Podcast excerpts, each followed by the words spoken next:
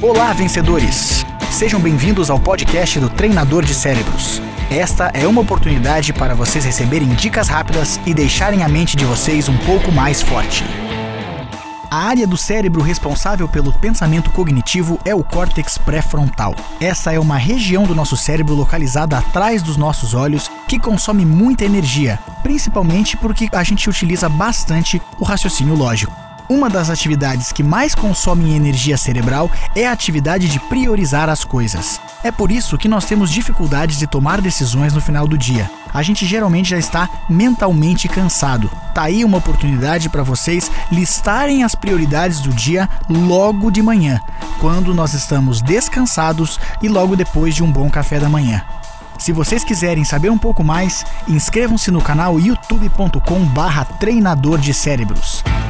Lembre-se, você se transforma naquilo que pensa a maior parte do tempo. Boa sorte, sucesso e até a próxima!